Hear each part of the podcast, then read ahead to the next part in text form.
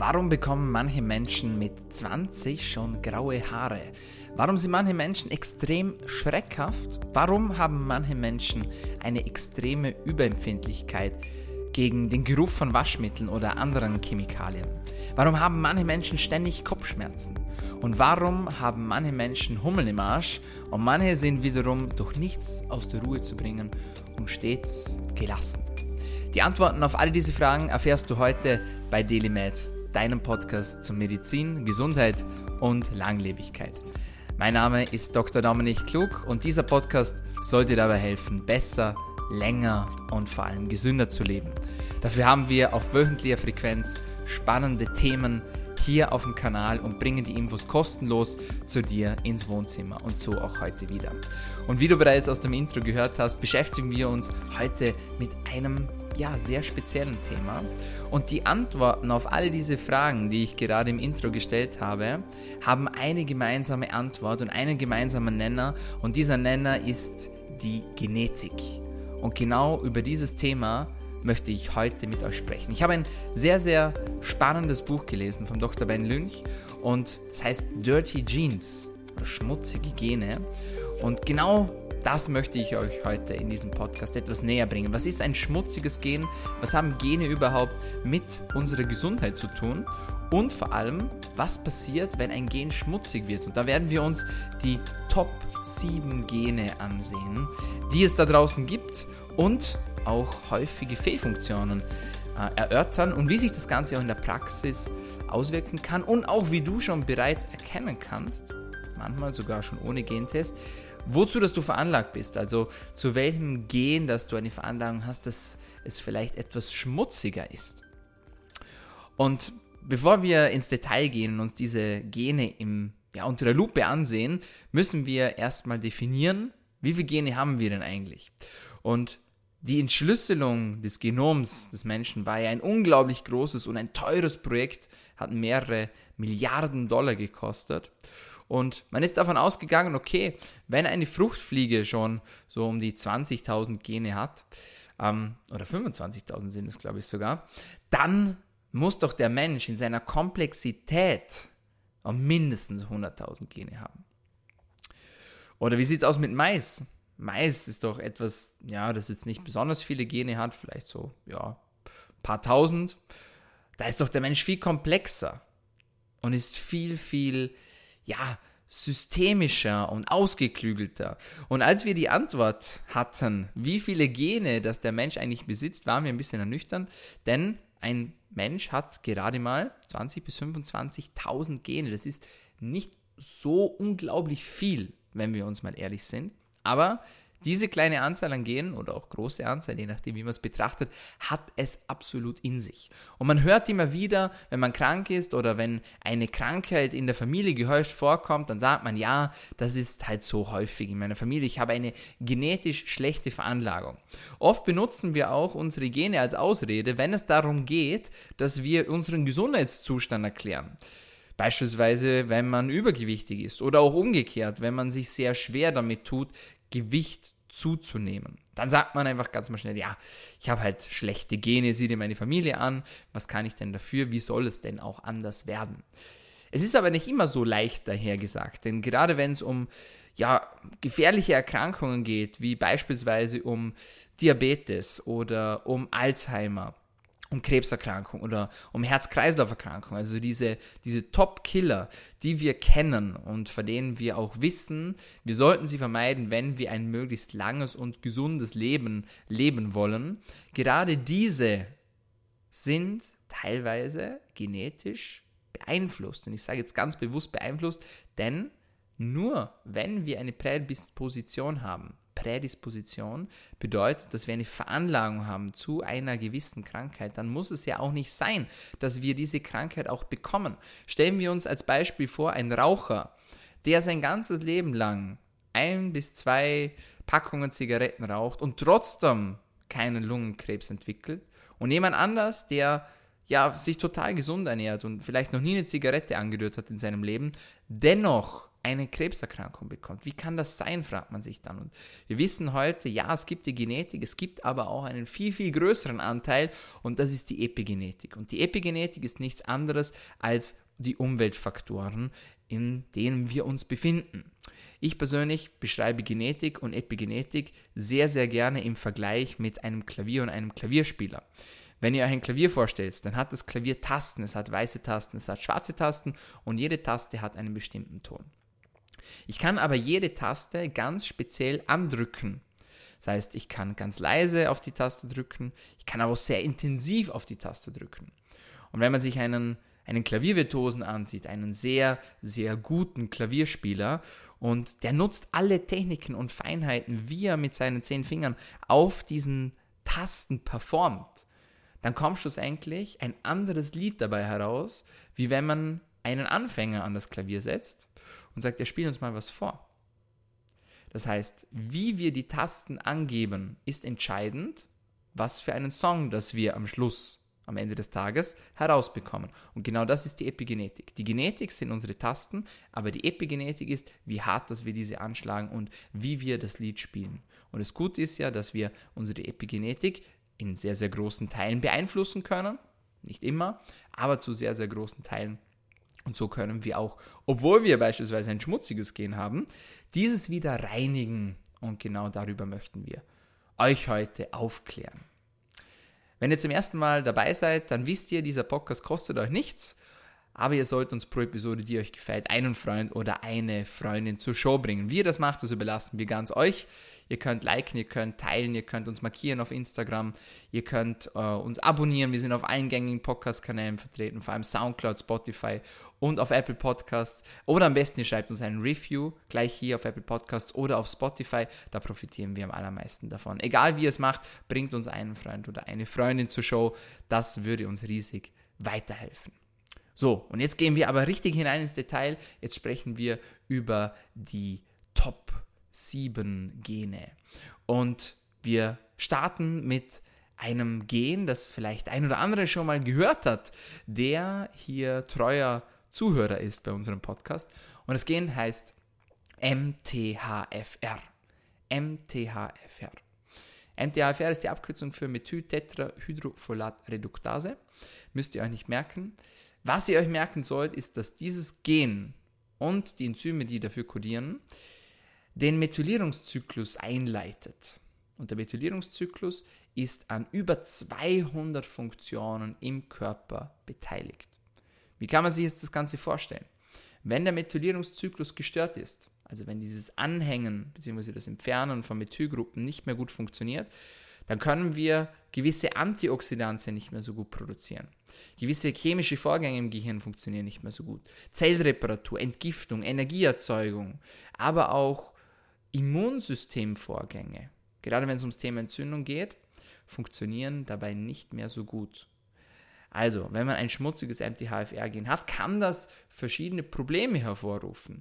Häufig haben diese Men Menschen auch mehr Angstgefühl, fühlen sich eher benommen, ähm, fühlen sich eher depressiv verstimmt, sie fühlen sich mehr gereizt und manche haben auch ein sehr aufbrausendes Temperament. Ganz wichtig jetzt aber, immer wenn wir von diesen schmutzigen Genen sprechen, dann heißt das nicht immer nur, dass es alles schlecht ist, wenn man ein schmutziges Gen hat. Es gibt auch immer positive Seiten. Es ist so wie das Yin und Yang, würde man fast meinen. Also in jedem Guten steckt was Böses und auch umgekehrt. Und so haben beispielsweise Menschen mit einem schmutzigen MTHFR ja mehr Konzentrationsfähigkeit. Sie können ähm, teilweise hervorragende Leistungsfähigkeit auch abrufen und ja, punkten so mit Aufgewecktheit. Meine Untersuchungen weisen noch darauf hin, dass Menschen ein vermindertes Darmkrebsrisiko haben. Da darf man sie aber natürlich nicht zu weit aus dem Fenster hinaus lehnen. Was wir wissen ist, dass wir für einen funktionierenden Methylierungszyklus vor allem einige wichtige Kofaktoren benötigen. Und es gibt vier Kofaktoren, die möchte ich euch hier näher vorstellen, nämlich Vitamin B2, Vitamin B9, Vitamin B12 und Magnesium.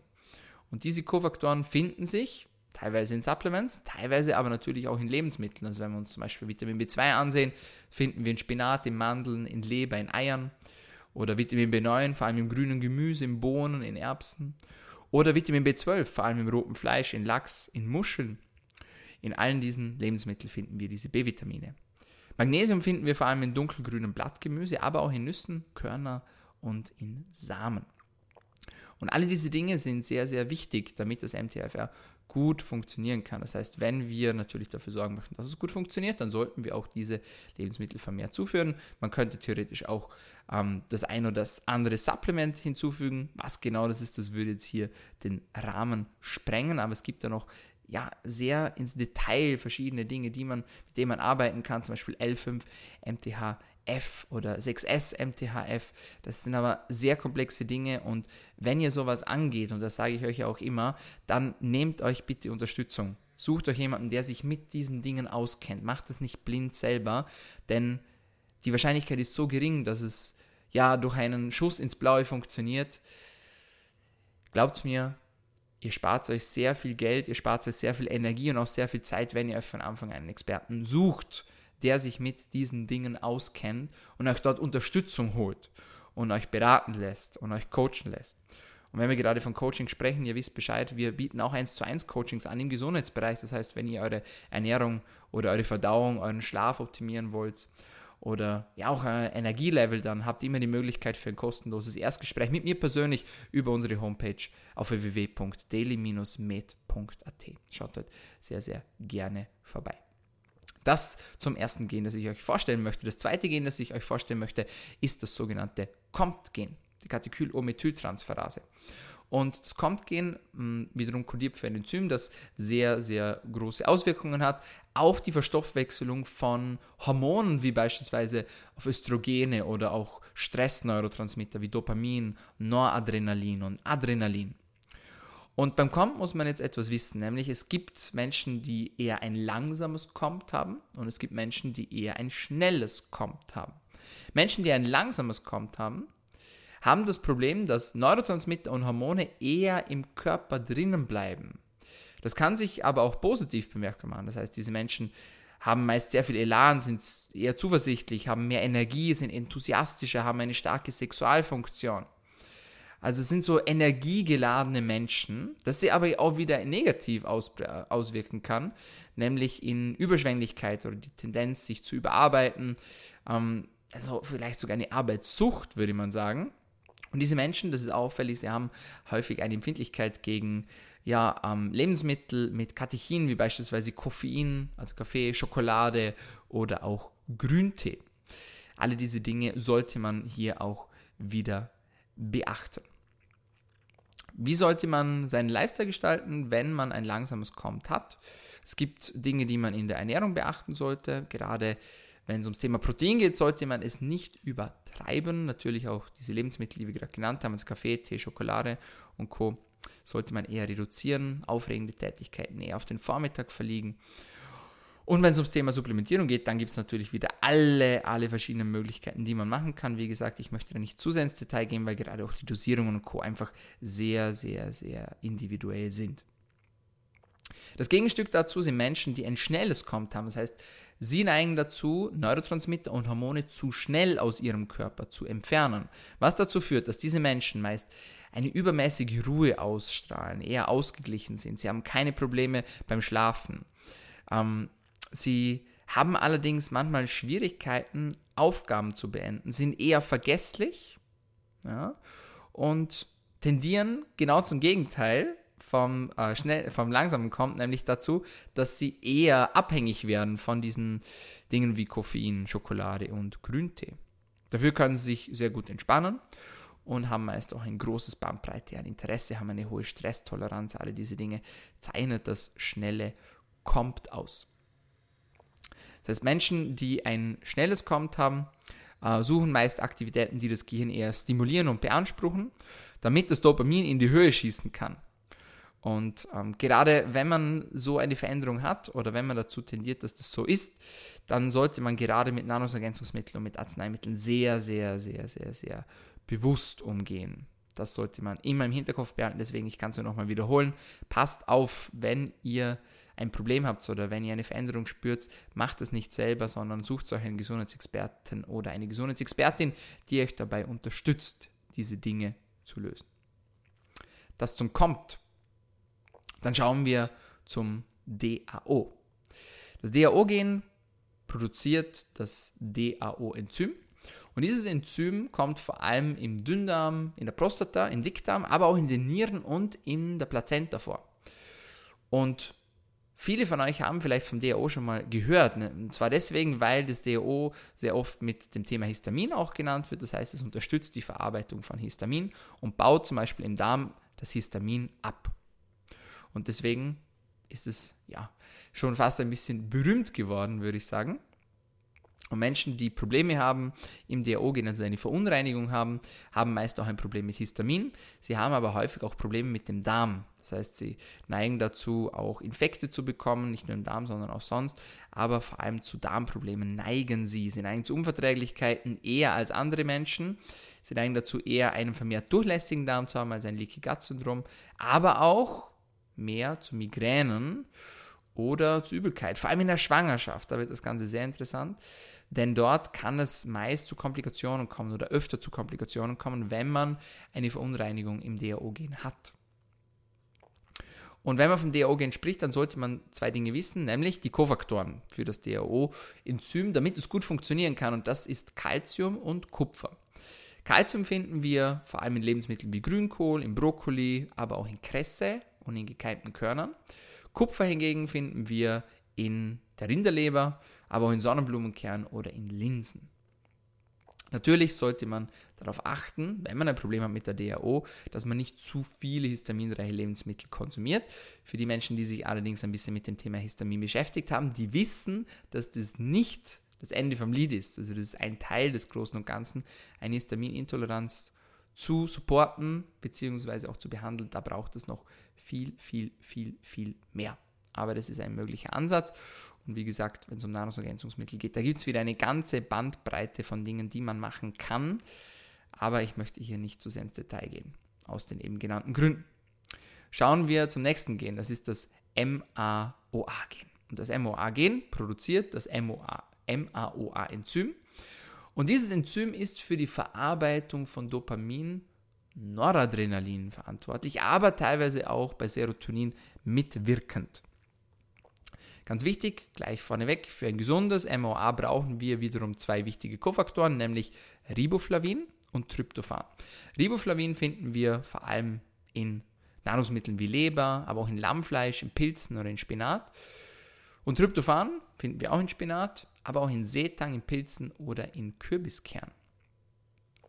Menschen, die eine Fehlfunktion haben im MAOA, haben meist gewaltige Stimmungsschwankungen. Und das kann ihnen auch sehr viel Energie und Fokus verleihen, aber natürlich auch ins Gegenteil dann gehen, also Richtung depressive Verstimmungen. Ähm, auch Richtung ADHS kann das Ganze gehen oder vielleicht sogar im Extremfall zu Zwangsstörungen. Das sind Dinge, die wir wissen.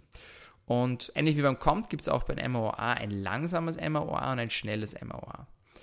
Beim langsamen MOA haben wir das Problem, dass wir die Neurotransmitter wieder zu wenig schnell entfernen. Also eine zu langsame Entfernung der Neurotransmitter heißt, wir haben einen Überschuss von diesen.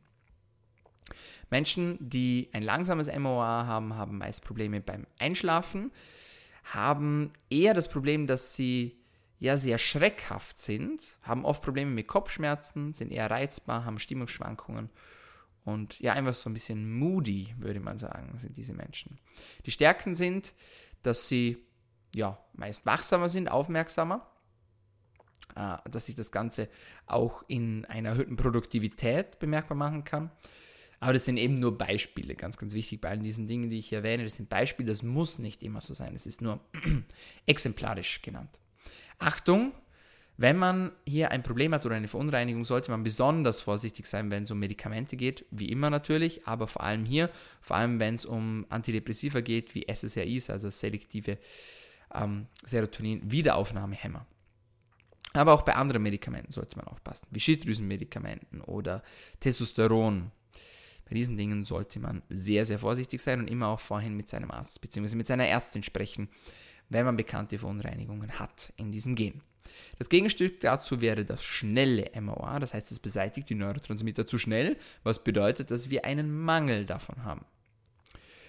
Diese Menschen neigen eher zu Süchten wie andere Menschen, also eher zu Alkoholismus, aber auch Thema Zucker ist ein großes Problem. Sie haben vermehrt Zucker auf Kohl, vermehrt Zucker, vermehrt Cravings, das wollte ich sagen, auf Zucker bzw. auf Kohlenhydrate. Die Stärken sind, dass diese Menschen eher schneller zur Ruhe kommen, wenn sie wollen, sind meistens entspannter und auch unbekümmerter. So. Und in diesem Zusammenhang sollten wir ein Phänomen klären und das ist das Phänomen der grauen Haare. Das habe ich ja schon im Intro euch äh, vorgestellt. Und tatsächlich hängt ein schnelles MOH oft mit ja, grauen Haaren zusammen. Man sagt ja, wenn man graue Haare hat, diese Person hat zu viel Stress. Und da ist tatsächlich was dran. Das heißt, es werden mehr Stresshormone ausgeschüttet. Und das MOA sollte ja diese eigentlich entfernen. Das macht es auch. Das Problem ist, wenn man ein zu schnelles MAO hat, wird es zu schnell entfernt und dabei entsteht ein Nebenprodukt im Stoffwechsel und das ist Wasserstoffperoxid. Und dieses Wasserstoffperoxid ist normalerweise kein Problem, wenn wir genügend Glutathion in unserem Körper besitzen. Denn das Glutathion nimmt das Wasserstoffperoxid und kann es aus dem Körper ausleiten. Das Problem ist aber, wenn wir zu wenig Glutathion haben oder wenn wir zu viel Stress haben, dann kommt das Glutathion auch nicht mehr hinterher, die Entgiftung funktioniert nicht mehr richtig und die Haare werden grauer. Also da ist tatsächlich auch was dran an diesem Mythos, oder ist eigentlich kein Mythos, aber an diesem Saying, dass man sagt, ja, stressigen Menschen werden die Haare eher grau. Das ist ein Problem. Ein weiteres Problem, das man in diesem Zusammenhang ansprechen sollte, ist der sogenannte Tryptophan-Diebstahl. Tryptophan haben wir bereits besprochen. Tryptophan ist die Vorstufe von Serotonin. Dafür ist es bekannt. Und viele Menschen supplementieren auch Tryptophan, weil sie denken, ja, dann kann ich mein Serotonin hochschrauben, dann kann ich besser schlafen, weil Serotonin ja auch ein Schlafhormon ist. Es gibt allerdings ein Problem. Bei Menschen, die vermehrt Stress haben, beziehungsweise eher Entzündung im Körper haben, auch niedrigschwellige Entzündungen, also unterschwellige Entzündungen. Bei denen wird das Tryptophan nicht zu Serotonin, sondern es wird quasi gestohlen und deswegen nennt man das auch den Tryptophan-Diebstahl, weil Stress das Tryptophan stiehlt. Und dann wird das Tryptophan nicht zu Serotonin, sondern eher zu einem Stoff, der sich Kynurinin nennt. Und dieses Kynurinin kann dann wiederum ausgeschieden werden, aber es wird eben nicht wie eigentlich geplant, das Tryptophan als Serotonin verwendet. Das ist ganz wichtig, dass man das im Auge behält. Das nächste Gen bzw. die nächste Gengruppe, die wir uns anschauen, ist das GST und das GPX-Gen. Wir beginnen mit dem GST-Gen. Das GST-Gen produziert das GST-Enzym und dieses ist sehr wichtig, wenn es um das Thema Entgiftung geht. Wir haben bereits über Glutathion gesprochen und Glutathion ist ein Stoff, der ja maßgeblich beteiligt ist an der Entgiftung und ist dafür verantwortlich, dass wir sogenannte Xenobiotika ausscheiden können aus unserem Körper. Was sind Xenobiotika? Xenobiotika sind schädliche Verbindungen wie beispielsweise Pestizide, aber auch Herbizide sowie Schwermetalle, die wir nicht in unserem Körper haben wollen. Und wir wollen sie über den Urin ausscheiden. Allerdings können wir das nur machen, wenn wir auch genügend Entgiftungsfaktoren haben und unser System nicht überlastet ist. Wenn das nicht gut funktioniert, dann wird unsere DNA geschädigt, unsere Zellmembranen werden geschädigt Unsere Mitochondrien werden beschädigt, aber auch andere Proteine in unserem Körper. Wenn du mit dem Begriff Mitochondrien noch nicht vertraut bist, dann hör dir unbedingt gleich im Anschluss den Podcast dazu an, den wir dazu aufgenommen haben zum Thema Energie und Mitochondrien. Endlich mehr Energie heißt der Titel des Podcasts. Also, wir brauchen GST, um ordentlich entgiften zu können. Menschen, die das nicht können, haben oftmals eine Überempfindlichkeit gegen chemische Substanzen und haben oftmals auch schnelle Reaktionen in diesem Bereich, wie beispielsweise eine laufende Nase, tränende Augen, Husten, Niesen, aber auch Dinge wie Erschöpfung, Migräne, Hautausschläge, Nesselsucht. Alle diese Dinge können bei diesen Menschen eher auftreten als bei anderen Menschen, die dieses Problem mit dem GST-Gen nicht haben. Was ist die Stärke in dieser Verunreinigung, naja, die Menschen bemerken schädliche Stoffe schneller als andere Menschen. Also sie können diese viel eher wahrnehmen und können diesen somit auch schneller entkommen. Zumindest haben sie die Chance dazu. Das zum GST.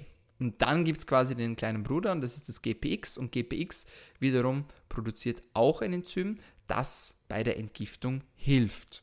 Das ist ganz wichtig. Und wenn wir das nicht haben, beziehungsweise wenn es nicht gut funktioniert, dann haben wir ein ähnliches Problem, wie wir es vorhin angesprochen haben beim schnellen MAOA, nämlich, dass wir zu viel Wasserstoff Wasserstoffperoxid in unserem Körper haben. Und das wollen wir natürlich nicht.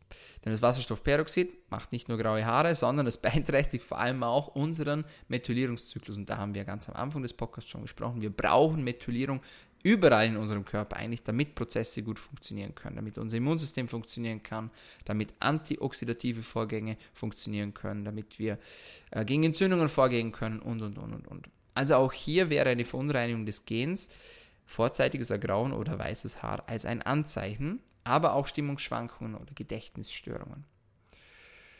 Was sind die Stärken? Sie sind ähnlich wie beim GST, nämlich dass die Menschen früher auf diese Probleme aufmerksam werden, weil sie eher eine Awareness dafür entwickeln und somit auch die Chance haben, früher etwas dagegen zu unternehmen. Also, ganz wichtiger Stoff, wenn wir von diesen Veränderungen sprechen, ist Glutathion. Glutathion kann theoretisch supplementiert werden, ist eine Möglichkeit, ist aber sehr, sehr schlecht bioverfügbar in unserem Körper. Wird oft als Infusion gegeben. Es gibt auch liposomale Formen, mit denen man das Ganze umgehen kann. Für Glutathion brauchen wir noch andere Dinge, wie beispielsweise Cystein, aber auch Riboflavin und Selen, um das Ganze auch gut herstellen zu können, beziehungsweise damit das Ganze gut funktioniert. Cystein finden wir in Lebensmitteln wie beispielsweise in rotem Fleisch oder in Sonnenblumenkernen, in Hähnchenfleisch, in Putenfleisch. Riboflavin, wie bereits erwähnt, in Leber, Lamm, Pilze, Spinat, Mandeln und Selen, vor allem in Lebensmitteln wie Paranüssen, Thunfisch, Heilbutt, Sardinen oder Rindfleisch sowie auch Leber. Alle diese Dinge sind essentiell, wenn wir von diesen Veränderungen bzw. von diesen Verunreinigungen sprechen. Apropos Reinigung und Verunreinigung, diese Menschen sollten ihren Lifestyle sehr sauber gestalten. Das heißt, Wasserfiltern wäre ein Thema, Umgebung reinigen und so weiter und so fort. Das sind alles Dinge, die man im Zuge dessen angehen kann. Nächstes Gen, und wir kommen langsam schon zum Schluss, ist das NOS3-Gen. NOS3. NOS3 beeinflusst die Produktion eines Stoffes, der sich Stickstoffmonoxid nennt. Und über diesen Stoff haben wir schon ausführlich gesprochen und vor allem in einem Podcast, nämlich mit dem Dr. Nathan S. Bryan. Der Podcast ist auf Englisch, aber nicht weniger spannend. Das heißt, wenn du nicht mit dem Stickstoffmonoxid vertraut bist, dann hör dir diesen Podcast unbedingt im Anschluss an. Es hat eine bedeutende Rolle für unsere Herzgesundheit, ist zuständig für Prozesse wie Durchblutung, Bildung von neuen Blutgefäßen und und und. Und ihr könnt euch schon denken, wenn das NOS3 nicht gut funktioniert, dann haben wir auch nicht genug Stickstoffmonoxid. Und dann können wir Probleme haben in diesem Bereich, dass unsere Blutgefäße zu eng werden, dass unsere Blutplättchen eher verkleben, dass es eher zu Gerinseln führen kann und so weiter und so fort. Diese Menschen haben sehr oft Probleme im Bereich der Durchblutung. Das heißt, das sind so Menschen, die haben einfach immer kalt, kalte Hände, kalte Füße. Ähm, bei den Männern kann es bis zu Erektionsstörungen führen. Äh, es kann aber auch in einer Migräne sich zeigen. Das ist auch eine Möglichkeit. Die Stärken von diesen Menschen, wenn sie diese Verunreinigung haben, ist eine verminderte Blutgefäßbildung. Und das ist besonders interessant, wenn es um bösartige Erkrankungen geht. Denn sehr, sehr oft entwickeln sich ja bösartige Erkrankungen weiter, wenn wir ähm, oder wenn ein Tumor Anschluss ans, Blutgefäß, ans Blutgefäßsystem gewinnt. Also wenn ein bösartiger Tumor Anschluss ans Blutgefäßsystem gewinnt, kann er streuen, es können sich Metastasen bilden, es können sich Absiedelungen bilden. Und das wollen wir natürlich nicht haben. Diese Menschen sollten vor allem Giftstoffe meiden, sprich Nikotin, Alkohol und Industriegifte. Es geht dabei um einen Stoff, der sich BH4 nennt.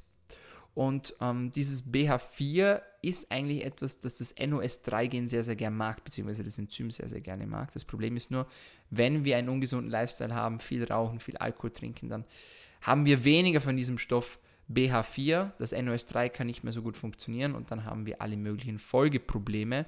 Und auch das wollen wir natürlich nicht haben. Wir brauchen, um ein gesundes NOS3 zu haben, nicht nur BH4, sondern auch Arginin. Äh, BH4 wiederum braucht andere Kofaktoren wie Folat, Magnesium, Zink. Ähm, das können wir natürlich wieder über die Nahrung zu uns nehmen. Also wenn wir von Arginin sprechen, Putenbrust zum Beispiel oder Schweinelende, Hähnchen, das wären Möglichkeiten, um Arginin auf natürliche Art und Weise in unseren Körper zu bringen. Calcium, ähm, kleine Fische, Käse, Milchprodukte, dunkelgrünes Blattgemüse, Brokkoli, alle diese Dinge sind kalziumhaltig. Aber auch Mandeln. Wie sieht es aus, ähm, wenn wir vom, was hatten wir noch? Magnesium. Magnesium haben wir bereits besprochen, auch vor allem in, grünem Blattgemüse enthalten. Und Zink. Zink ist vor allem, da gibt es ein Lebensmittel, das mir besonders gut schmeckt. Das sind Austern, die sehr, sehr zinkhaltig auch sind.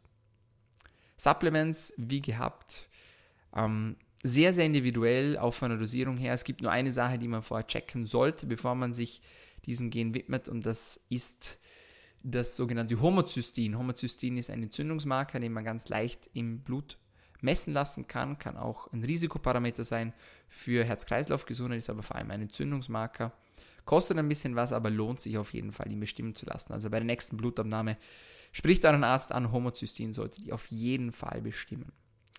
Und last but not least haben wir das PEMT-Gen. Und das PEMT-Gen unterstützt, ähnlich wie das MTHFR, den Methylierungszyklus.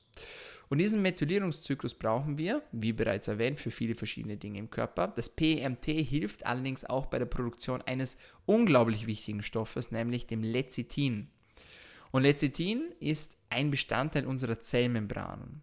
Und wir brauchen unsere Zellen, denn Zellen machen uns aus. Ja, unser ganzer Körper besteht aus Zellen, unsere Organe bestehen aus Zellen. Wir brauchen Kommunikation zwischen Zellen, wir brauchen Transport zwischen Zellen. Und nur wenn diese Zellen auch funktionierende Zellmembranen haben, können wir diese Nährstoffe auch in die Zellen aufnehmen und können wir auch optimal funktionieren. Einen erhöhten Bedarf von diesem Stoff haben vor allem Schwangere, aber auch stillende Menschen, die sehr viel Stress haben, Menschen, die sich pflanzlich ernähren, also rein pflanzlich ernähren. Lecithin ist sehr, sehr wichtig, auch für andere Dinge, wie beispielsweise den Gallenfluss, also trägt auch zu unserer Verdauung bei und auch um das Thema ja, Fettleber zu vermeiden. Das heißt, ähm, es ist essentiell dafür, dass wir Triglyceride, also einen Teil unseres Fetts, in einen Transporter verpacken können und dieser Transporter entfernt dann das Fett aus unserer Leber. Funktioniert das nicht gut, dann kann das Ganze zu einer Fettleber führen. PMT unterstützt auch die Produktion eines anderen Stoffes, nämlich Cholin. Cholin brauchen wir für viele Dinge in unserem Körper, nämlich für die Leber, für unsere Nerven, damit wir klar denken können, für Muskelbewegungen, für unsere Zellmembran, für unseren Energiestoffwechsel und und und. Vor allem brauchen wir es aber auch für Lecithin. Das heißt, wenn wir zu wenig Cholin haben, haben wir zu wenig Lecithin und dann haben wir auch eher das Risiko, dass wir eine Fettlebererkrankung entwickeln und dass unsere Zellen bzw. unsere Zellmembranen nicht mehr richtig gut funktionieren. Das wollen wir natürlich nicht. Menschen, die in diesem Gen Verunreinigung haben, sind eher müde, sind eher erschöpft, haben eine Fettleber, haben Gallenbasenprobleme, haben eher Entzündungen, haben eher Muskelschmerzen und Frauen haben auch eher Probleme in der Schwangerschaft, Komplikationen zu entwickeln als andere. Was sind die Stärken von diesen Menschen? Sie neigen oft dazu, dass sie mehr Aufmerksamkeit in sich tragen und sich besser konzentrieren können. Und es gibt einige Hinweise darauf, dass Menschen, die eine Verschmutzung in diesem Gen haben, ein besseres Ansprechen auf manche Chemotherapien haben. Wo finden wir Cholin? Ist ja essentiell, haben wir jetzt gerade gelernt. Cholin findet sich in Lebensmitteln wie beispielsweise in Eiern, in Fisch, aber auch in Fleisch. Es gibt auch einige pflanzliche Quellen, die zwar nicht so gut sind, aber doch auch zu nennen sind, wie beispielsweise Spargel, rote Beete oder auch Linsen. Genau. Was sollten Menschen beachten, wenn sie diese Mutation haben, beziehungsweise wenn sie eine Verunreinigung haben? Natürlich auf die Ernährung sollten sie achten, aber auch wieder auf die Supplementierung. Und da kann ich es nur nochmal sagen, abschließend, bitte, bitte, bitte, gerade wenn es um so wichtige Dinge geht wie um eure Gene, dann nehmt das nicht selber in die Hand. Es ist viel zu gefährlich, es ist viel zu komplex, das ganze Thema. Ich hoffe, das ist auch ein bisschen rübergekommen in diesem Podcast. Wenn ihr da Unterstützung wollt, dann sucht euch jemanden, Nehmt euch jemanden an die Hand, der Erfahrung mit diesen Themen hat. Ihr spart euch Zeit, ihr spart euch Energie, ihr spart euch vor allem auch Geld am Ende des Tages. Das ist auch etwas, das wir in unseren Coachings immer und immer wieder haben. Die Menschen sagen, ah, ich habe schon so viel ausprobiert, wäre ich doch gleich zu euch gekommen, ich hätte mir so viel Geld gespart. Und das ist ein Ansatz, den ich auch persönlich in meinem Leben verfolge. Auch ich, wenn ich Probleme habe, suche mir einen Coach, suche mir Rat denn ich weiß ganz genau, auch wenn ich am Anfang etwas mehr Geld dafür ausgebe, schlussendlich spare ich mir einfach unglaublich viel Geld und komme mit einem Experten gemeinsam an ein Ziel. Wenn du das auch möchtest, du weißt, Du findest uns auf www.daily-med.at. Du hast immer die Möglichkeit für ein kostenloses Erstgespräch mit mir persönlich, in dem wir deine Ziele erörtern und eine Strategie entwickeln und dir aufzeigen, wie du konkret Step by Step dein Ziel erreichen kannst. Melde dich aber bitte nur, wenn du es auch wirklich ernst meinst, wenn du bereit dazu bist, eine Veränderung zu machen, denn wir haben unglaublich viele Anfragen und wir wollen allen Menschen dieselbe Chance bieten. Und Apropos Chancen, ich hoffe, dieser Podcast bietet dir neue Chancen und du konntest etwas Neues dazulernen. Das hat dich bereichert und vor allem, dass es dir Spaß gemacht hat. Wenn du da noch weiter rein willst in diese Themen, es gibt mittlerweile auch Tests, die man durchführen kann, ganz einfach von zu Hause aus. Wenn man noch vor ein paar Jahren zurückdenkt, dann ist das Ganze unglaublich, dass wir das Ganze jetzt at the door haben, sozusagen, dass wir das at home durchführen können. Vor mehreren Jahren hat das noch viele, viele Tausende Euros gekostet und mittlerweile kann man das für ein paar hundert Euro einfach von zu Hause aus durchführen und sein Gameprofil auch ermitteln. Wenn ihr da noch weitere Infos wollt, dann kontaktiert uns sehr gerne. Ähm, einfach über Instagram at Dominik Klug, da findet ihr auch noch mehr Content von uns, da findet ihr ähm, ein QA in jeder Woche, ihr findet äh, Quizzes, auch unser Charity-Quiz äh, und natürlich spannende Insta-Lives und ganz viel Content rund um die Themen Medizin, Gesundheit und Langlebigkeit. So, meine Freunde, das war's von uns für heute bei Daily Med, deinem Podcast zu Medizin, Gesundheit und Langlebigkeit. Wenn es dir gefallen hat, dann vergiss nicht, du sollst uns einen Freund oder eine Freundin pro Episode zur Show bringen. Und wenn es dir besonders gut gefallen hat, dann abonnier uns doch. Wir sind auf allen gängigen Podcast-Kanälen, vor allem auf Soundcloud, auf Spotify und auf Apple Podcasts vertreten. Und jetzt sage ich auch schon vielen Dank fürs Zuhören, fürs Dranbleiben und bis zum nächsten Mal. Bleib gesund.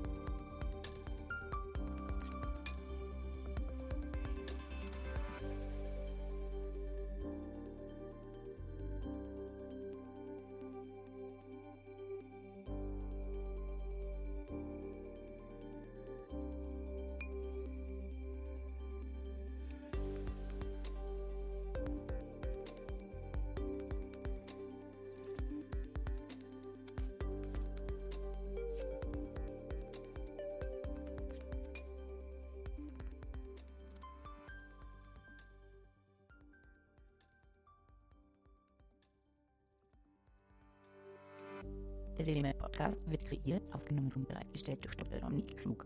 Theoretische und praktische Hacks und Tipps, die in diesem Podcast geteilt werden, dienen ausschließlich deine Informationen und ersetzen keine Diagnose, Behandlung oder Prävention von Krankheiten. Bevor du Produkte konsumierst oder Biohacks umsetzt, die in diesem Podcast erwähnt werden, konsultiere deinen Gesundheitsexperten oder eine medizinische Fachkraft. Vor der Einnahme von Produkten lies stets die Packungsbeilage, um etwaige Gegenanzeigen auszuschließen, um potenzielle Nebenwirkungen zu vermeiden. Wenn du vermutest, dass du ein gesundheitliches Problem oder medizinische Fragen hast, konsultiere eine medizinische Fachkraft. Dr. Dominik Klug übernimmt keine Haftung für etwaige negative Folgen, die aus der Anwendung der im Podcast genannten Inhalte resultieren. Meinungen und Statements von geladenen Gästen sind ihre eigenen und werden nicht zwingend von Dr. Dominik Klug befürwortet. Geladene Gäste im Podcast haben eventuell direktes oder indirektes Interesse am Verkauf von den Podcast genannten Produkten oder Dienstleistungen. Die Glaubwürdigkeit oder Qualifizierung der geladenen Gäste wird durch den Podcast weder repräsentiert noch gewährleistet. Dieser Podcast gehört Daily Med.